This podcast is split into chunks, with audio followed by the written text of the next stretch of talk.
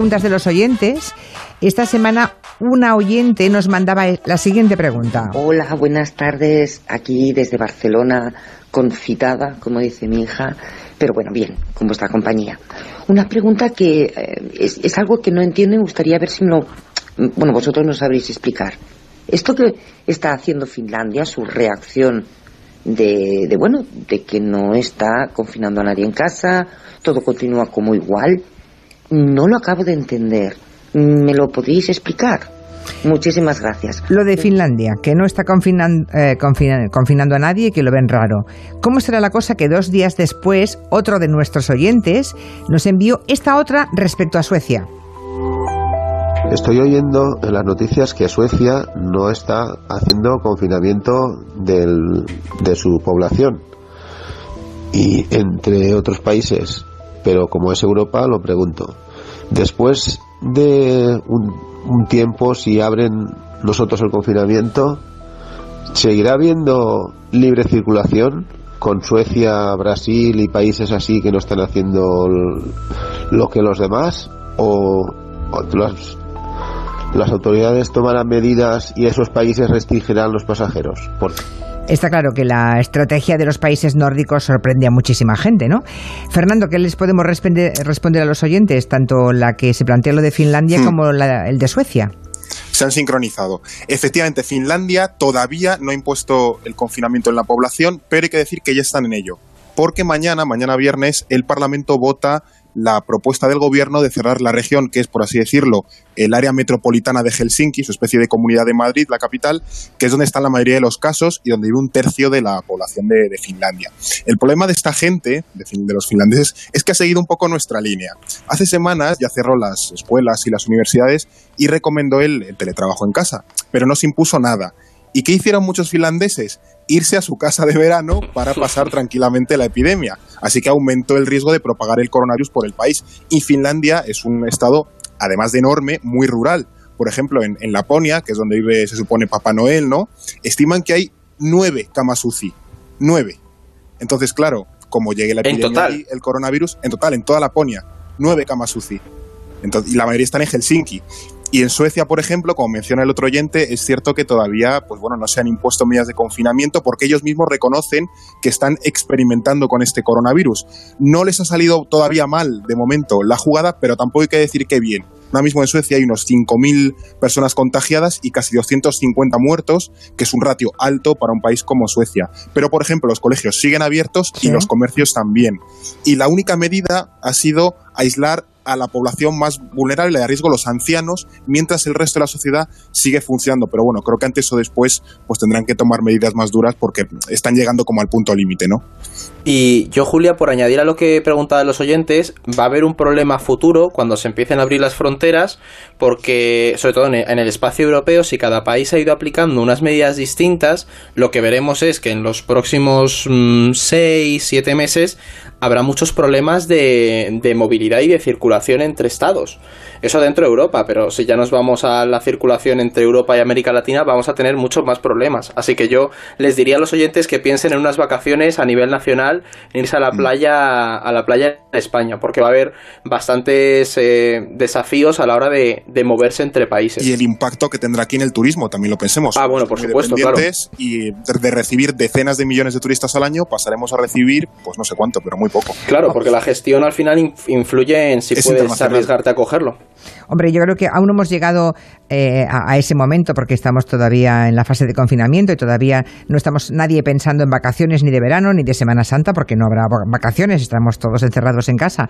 Pero desde luego yo creo que será bueno ya como hacer un pequeño goteo ya todos los días y empezar a pensar que si en algún momento podemos irnos de vacaciones, creo que este año toca España, ¿eh? De verdad. Sí, Deberíamos sí, sí, todos quedarnos en casa, buscar un lugar que nos guste. España está llena de rincones maravillosos y sería muy bueno que el trabajo que podamos generar y la riqueza que podamos generar, los que nos podamos permitir las vacaciones, que no todo el mundo va a poder, obviamente, pero que todo el mundo que pueda deje sus dineritos en España. Sí. Eh, porque esto es una, una, muestra de patriotismo que creo que deberíamos autoexigirnos.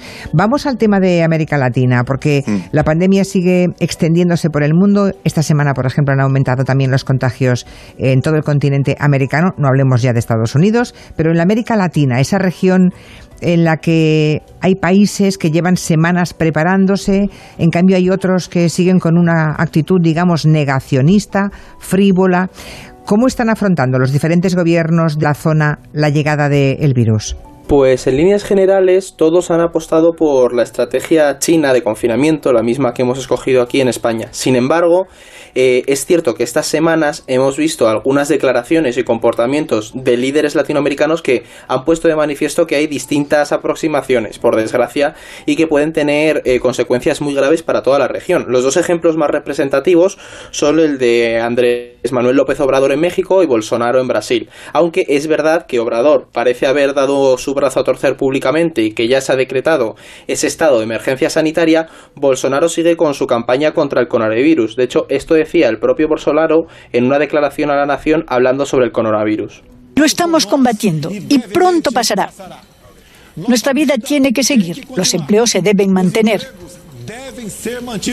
El sustento de las familias debe ser preservado. Debemos volver a la normalidad. Algunas escasas autoridades regionales y municipales deben abandonar el concepto de tierra quemada, la prohibición de los transportes, el cierre de los comercios y el confinamiento de la población. Ya, bueno, que más quisiéramos todos, ¿no? claro, es, que, este es que parece que los demás, que los demás países que, que están decretando eh, ese tiro en el pie para la economía eh, deseen hacerlo a sabiendas, ¿no? Pues claro, claro, y planteémonos que a nivel federal el gobierno de Bolsonaro ha lanzado una campaña pidiendo a la gente que no se quede en casa y que vaya a trabajar. Entonces, ¿qué pasa? Que eh, Brasil preocupa muchísimo porque tengamos en cuenta que es el país de la región con más infectados y es el más poblado si no se gestiona correctamente la expansión del virus, de poco va a servir lo que hagan el resto. La población de, del país y muchos eh, dentro del propio gobierno no están de acuerdo con Bolsonaro. Mientras el presidente sigue desafiando al virus en esta cruzada personal que tiene, los alcaldes de las grandes ciudades han empezado a tomar medidas. De hecho, ¿cómo estará la cosa, Julia? Que hasta las bandas en las favelas han empezado a decretar toques de queda para que la población se quede en casa.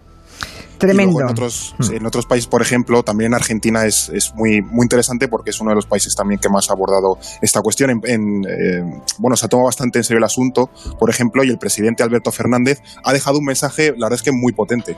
Entiendan que estamos viviendo un momento de excepción y que en verdad no tenemos que caer en el falso dilema de es la salud o es la economía. Miren, a mí alguna vez me tocó llegar al gobierno con Néstor Kirchner y hacernos cargo de un país que el año previo había tenido una caída del Producto Bruto Interno superior al 11%. Y nos pusimos a trabajar y levantamos la economía. Una economía que cae siempre se levanta, pero una vida que termina no la levantamos más. Mensaje muy contundente del presidente Alberto Fernández, ¿no? Y tiene toda la razón. La economía se puede levantar, pero una vida no.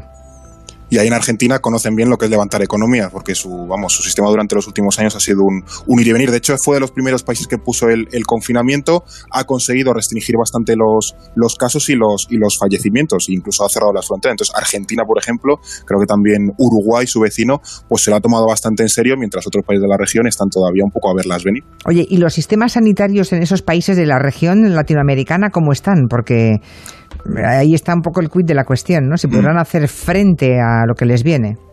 Pues mira, ¿cómo están los sistemas? Bastante mal, hay que decir. Hoy, por ejemplo, eh, salía la noticia de que en Guayaquil, lo que viene siendo la capital económica de, Ecuador, eh, y las imágenes son tremendas, los muertos se estaban quedando en las calles porque los servicios de emergencias y funerarios no daban para su recogida.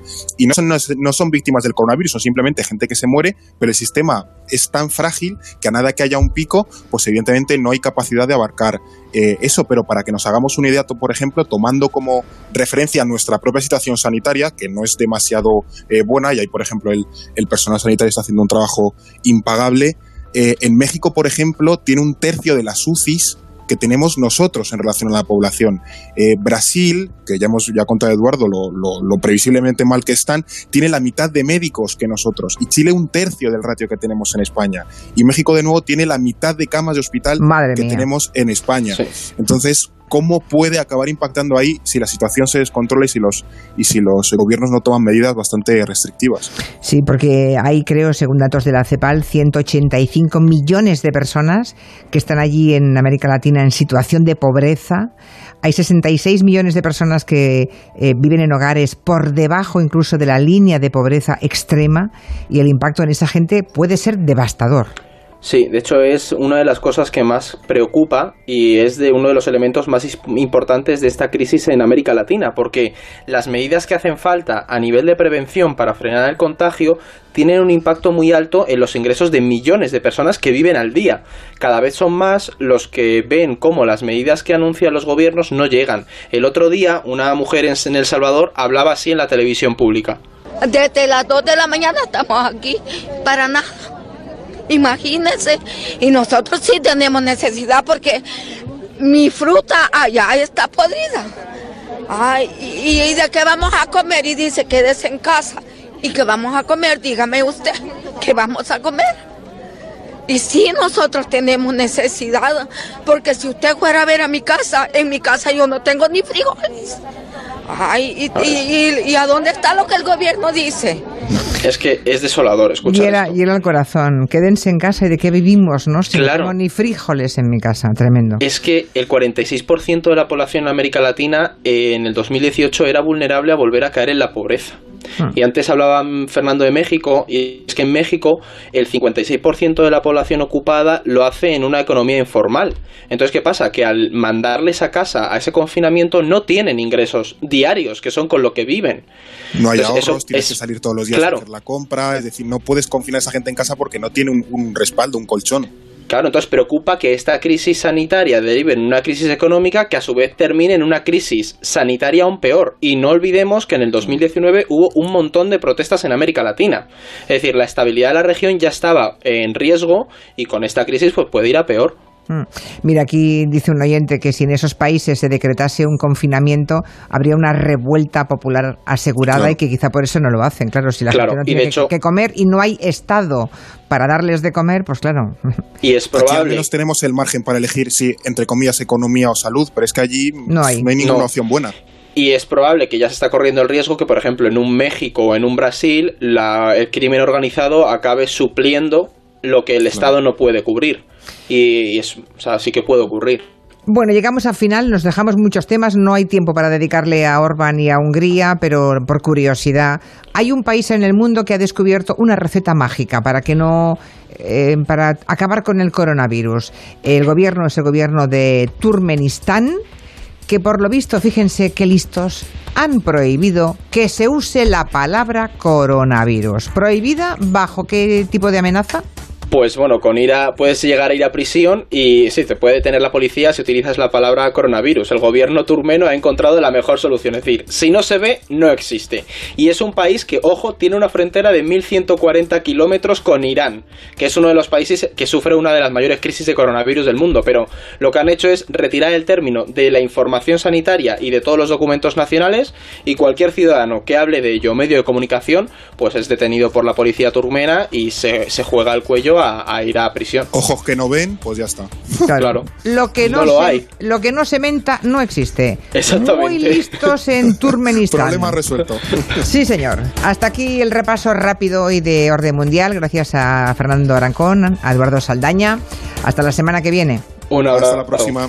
Y ahora llegamos ya a las noticias de las 5, 4 en Canarias y a continuación tendremos patio con, con los peques y por supuesto el repaso con la persona física y con el mago pop si alguien quiere preguntarle, no dejen de enviarnos un mensaje para él. Son las 5 de la tarde, las 4 en Canarias.